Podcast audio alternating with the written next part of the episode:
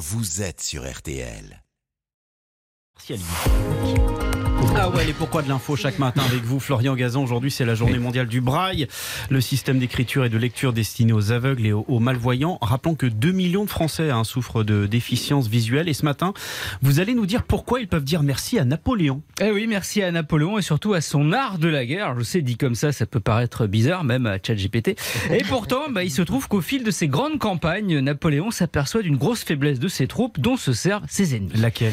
Eh bien, lorsque ses soldats sur le front doivent lire un message en pleine nuit, il faut allumer une lumière. Et là, ils deviennent très repérables, donc exposés aux tireurs euh, d'en face. Il donne alors ordre au capitaine d'artillerie Nicolas Barbier de la Serre de trouver une parade. Et pourquoi il lui demande à lui eh ben Parce que Napoléon connaît l'intérêt de son capitaine pour la sténographie. Or, il lui demande d'imaginer un système qui permettrait aux soldats de lire des lettres dans l'obscurité. Hmm. Un système codé, précise l'empereur, pour qu'en cas d'interception de ces messages ou des plans de bataille, les ennemis ne puissent pas les comprendre. Ah ouais, mais ça, ça fait un gros cahier des charges, ça, non? Ah oui, mais ça, ça les ferait pas non plus plus que ça. Barbier de la Serre, il a alors l'idée d'un système qui n'utilise ni lettres ni chiffres, mais la phonétique. Chaque caractère qu'il invente représente un son.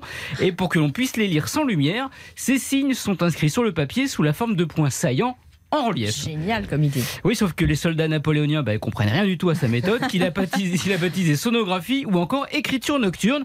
Trop compliqué. Bon, bah tant pis pour eux. On est en 1821 et le capitaine propose alors son invention à l'Institut royal des jeunes aveugles. Après tout, pouvoir lire sans voir ce qu'on a à lire, ça les concerne encore plus que des militaires. Ah, et eux, ils accueillent comment l'invention du ah, bah, capitaine? Ils sont enthousiasmés par le système de Barbier de la Serre, notamment un jeune étudiant de 12 ans, son nom Louis Braille.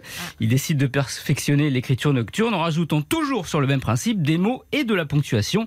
Il invente ainsi l'écriture en braille qui mmh. permet aujourd'hui aux 6 millions d'aveugles dans le monde de lire par exemple bah, les récits de guerre de Napoléon, sans qui donc tout ça ne serait jamais arrivé. Merci beaucoup.